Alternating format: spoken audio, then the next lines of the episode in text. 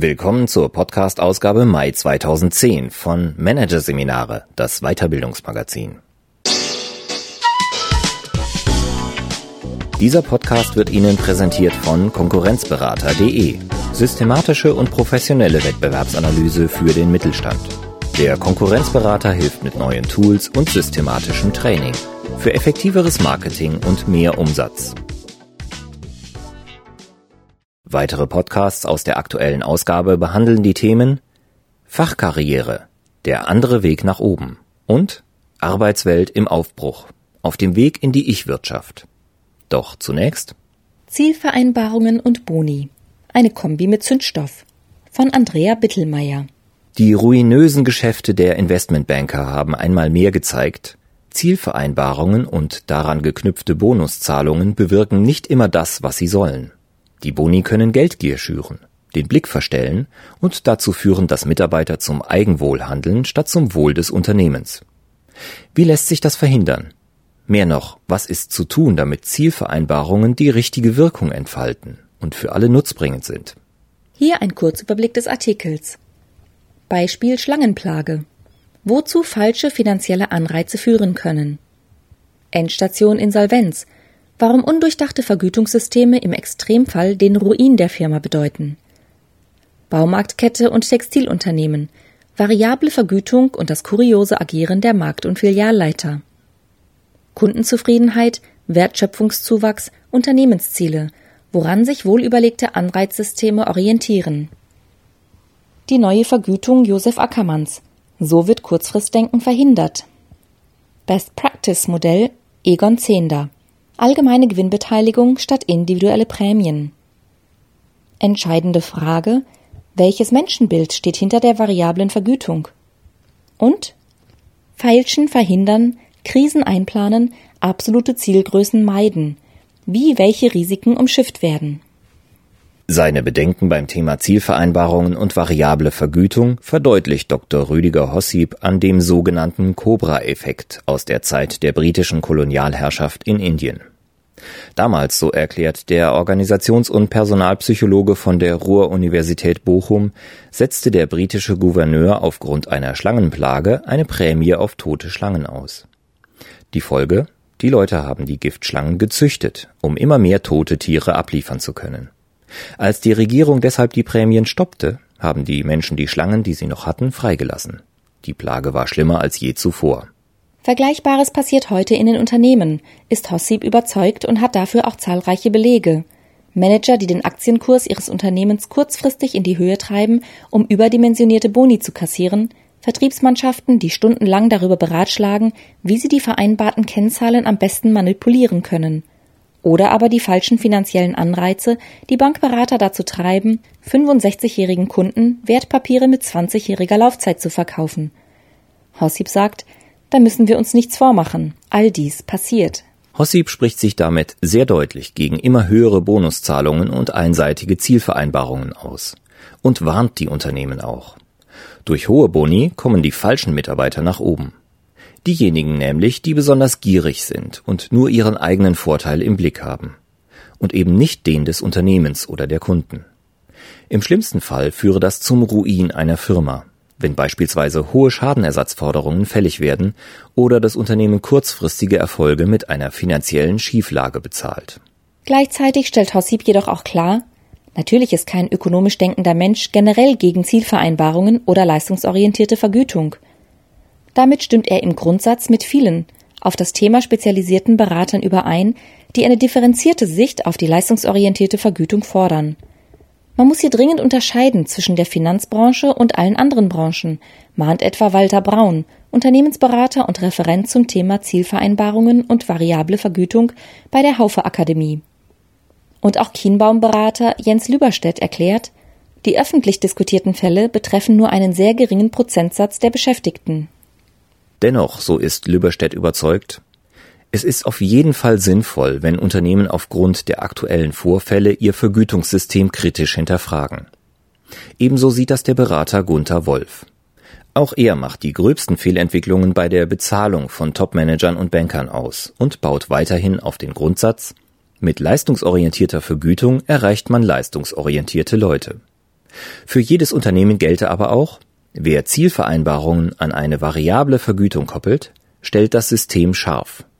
Und zwar im positiven, aber auch im negativen Sinne. Will heißen, haben sich Fehler eingeschlichen, kann das für ein Unternehmen fatale Folgen haben. Schließlich sei es den Mitarbeitern kaum zu verübeln, wenn sie die vereinbarten Ziele verfolgen, um ihren persönlichen Profit zu steigern. Und zwar auch dann, wenn sie damit am Ende gar nicht zum Wohle des Unternehmens beitragen. Generell verstärkt die Aussicht auf mehr Geld das egoistische Verhalten der Mitarbeiter.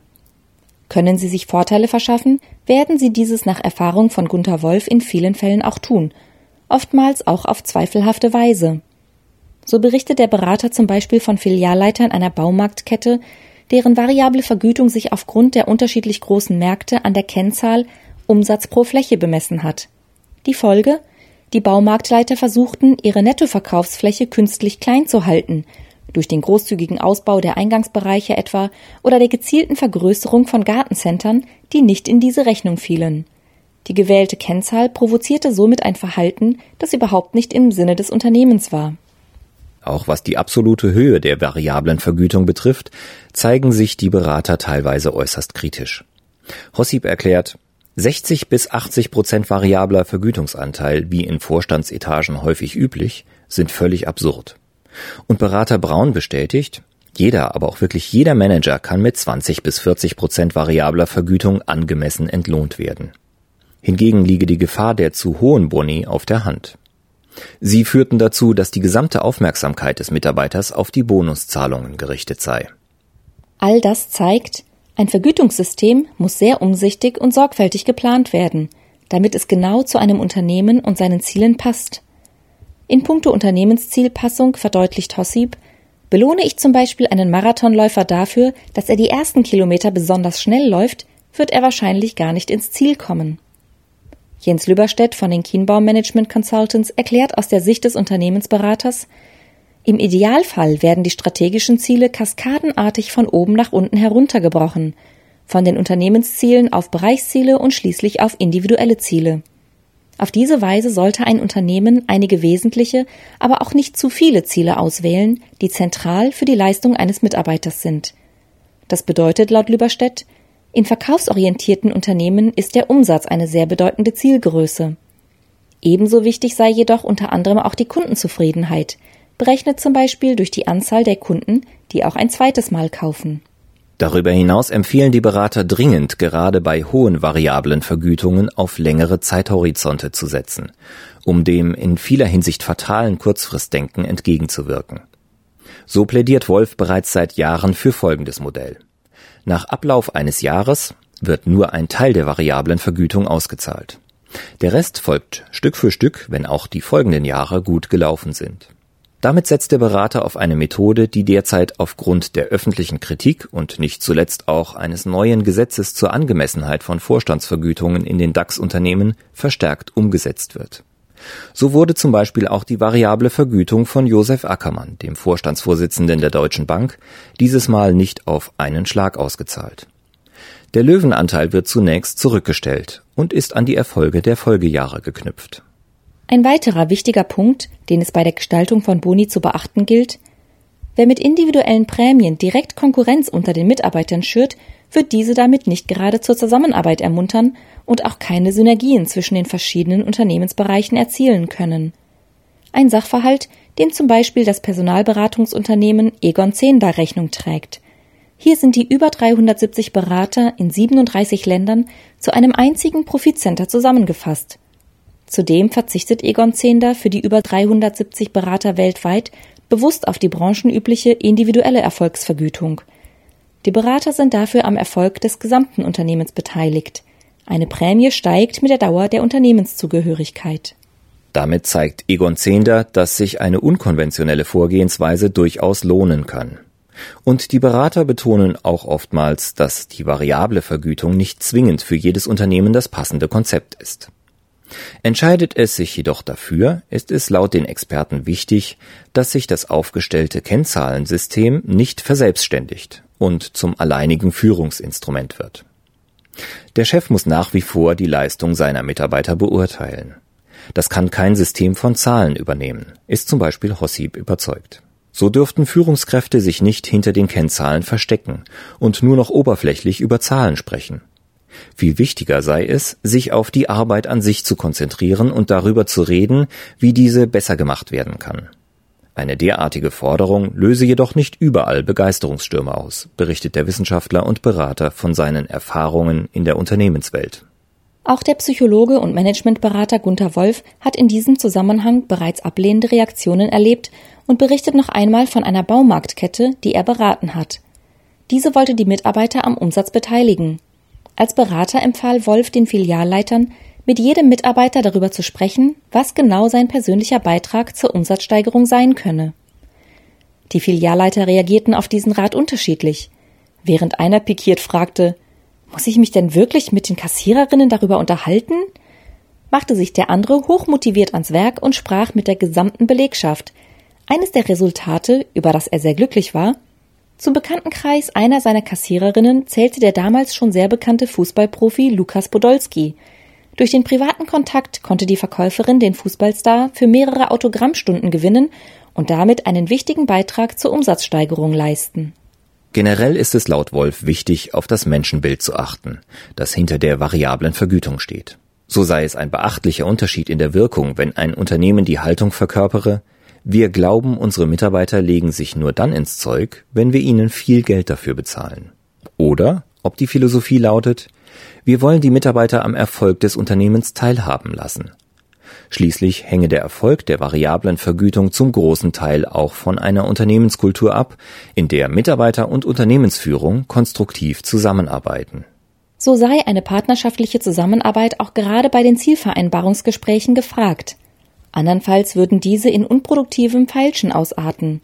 Denn, so erklärt Wolf, Ziele müssen ausreichend hoch und gerade noch erreichbar sein.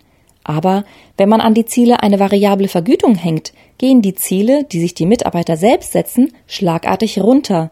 Schließlich weiß jeder, je niedriger die Ziele gesteckt sind, desto leichter fällt es, die Ziele zu erreichen und an die besonders lukrative Vergütung bei einer Zielüberschreitung zu kommen. Da der Chef dies natürlich auch weiß und gegensteuern möchte, folgt daraus ein unproduktives Feilschen, bei dem es mehr um Sieg oder Niederlage als um einen ernsthaften fachlichen Austausch geht. Um dies zu umgehen, setzt Wolf eine Methode namens Zieloptimierung ein. Bei dieser erhält der Mitarbeiter dann den höchsten Bonus, wenn er das selbst gesteckte Ziel genau erreicht. Kommt der Mitarbeiter darüber, gibt es einen Abschlag. Bleibt er darunter selbstverständlich auch. Dies sorge nicht nur für ein konstruktiveres Miteinander von Chef und Mitarbeiter und eine gerechtere und sinnvollere Verteilung der Boni, sondern auch für bessere Planzahlen im Unternehmen. Dass Zielvereinbarungen ehrgeizig, aber auch erreichbar sein sollten, bringt derzeit weitere Schwierigkeiten mit sich. Können nämlich die vereinbarten Ziele, zum Beispiel aufgrund der allgemein schwierigen Wirtschaftslage, auch bei größter Anstrengung nicht erfüllt werden, besteht die Gefahr, dass die Mitarbeiter dadurch nicht angespornt, sondern im Gegenteil frustriert werden. Auch diese Gefahr sollte nach Ansicht der Experten ein gutes Vergütungssystem vorwegnehmen, etwa indem die konjunkturabhängige Größe nur eine von mehreren ist oder sich der Erfolg des Unternehmens nicht an absoluten, sondern an relativen Zielgrößen misst. Dazu zählen zum Beispiel die Steigerung des Marktanteils oder die Steigerung des Umsatzes im Vergleich zum Wettbewerb. Dennoch, so erklärt Vergütungsberater Wolf, ein schlechteres Unternehmensergebnis sollte auf jeden Fall auch Einfluss auf die Höhe der Boni haben. Sonst zahlt das Unternehmen hohe Gehälter trotz schlechter Zahlen und bringt sich damit in Schwierigkeiten. Auch Walter Braun will die Krise nicht als Gegenargument für Zielvereinbarungen und variable Vergütung gelten lassen. Im Gegenteil, so erklärt Braun. In Zeiten des Wachstums ist es einfach zu planen. Da nimmt man einfach die bewährte jährliche Steigerungsrate. In Krisenzeiten hingegen halten die Zielvereinbarungen dazu an, ganz genau hinzuschauen und zu besprechen, welche Chancen es gibt und wie diese realisiert werden können. Zudem gilt seiner Ansicht nach, wenn sich die vereinbarten Ziele nicht erreichen lassen und die Mitarbeiter davon zu große Nachteile haben, sollte ein Unternehmen auch den Mut zur Korrektur haben. In turbulenten Zeiten oder schwer planbaren Geschäftsbereichen könne es zudem sehr vernünftig sein, Zielvereinbarungsgespräche unterjährig zu führen, um kurzfristigen Entwicklungen Rechnung zu tragen. Darauf, wie man die ausgeuferten Bonuszahlungen der Investmentbanker wieder in den Griff bekommen könnte, haben hingegen auch die Vergütungsberater keine befriedigende Antwort. Es sei davon auszugehen, dass sich in diesem Bereich eine reine Wettbewerbs- und Geldorientierung ausgebildet hat, die so einfach nicht wieder zurückzudrehen sei. Insgesamt können die Unternehmen aber laut Kienbaum-Berater Lüberstedt durchaus gegensteuern, indem sie stärker als bislang auf nicht monetäre Anreize setzen, um ihre Attraktivität als Arbeitgeber zu steigern.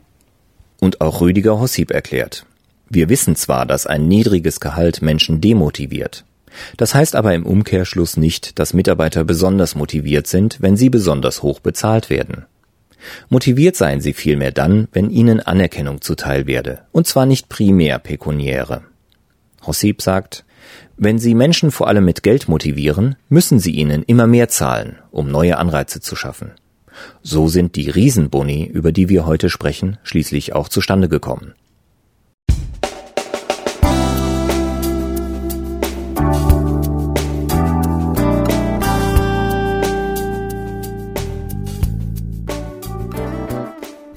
Sie hörten den Artikel Zielvereinbarungen und Boni. Eine Kombi mit Zündstoff von Andrea Bittelmeier. Aus der Ausgabe Mai 2010 von Managerseminare, produziert von Voiceletter. Weitere Podcasts aus der aktuellen Ausgabe behandeln die Themen Fachkarriere, der andere Weg nach oben und Arbeitswelt im Aufbruch, auf dem Weg in die Ich-Wirtschaft. Weitere interessante Inhalte finden Sie auf der Homepage unter managerseminare.de und im Newsblog unter managerseminare.de slash blog.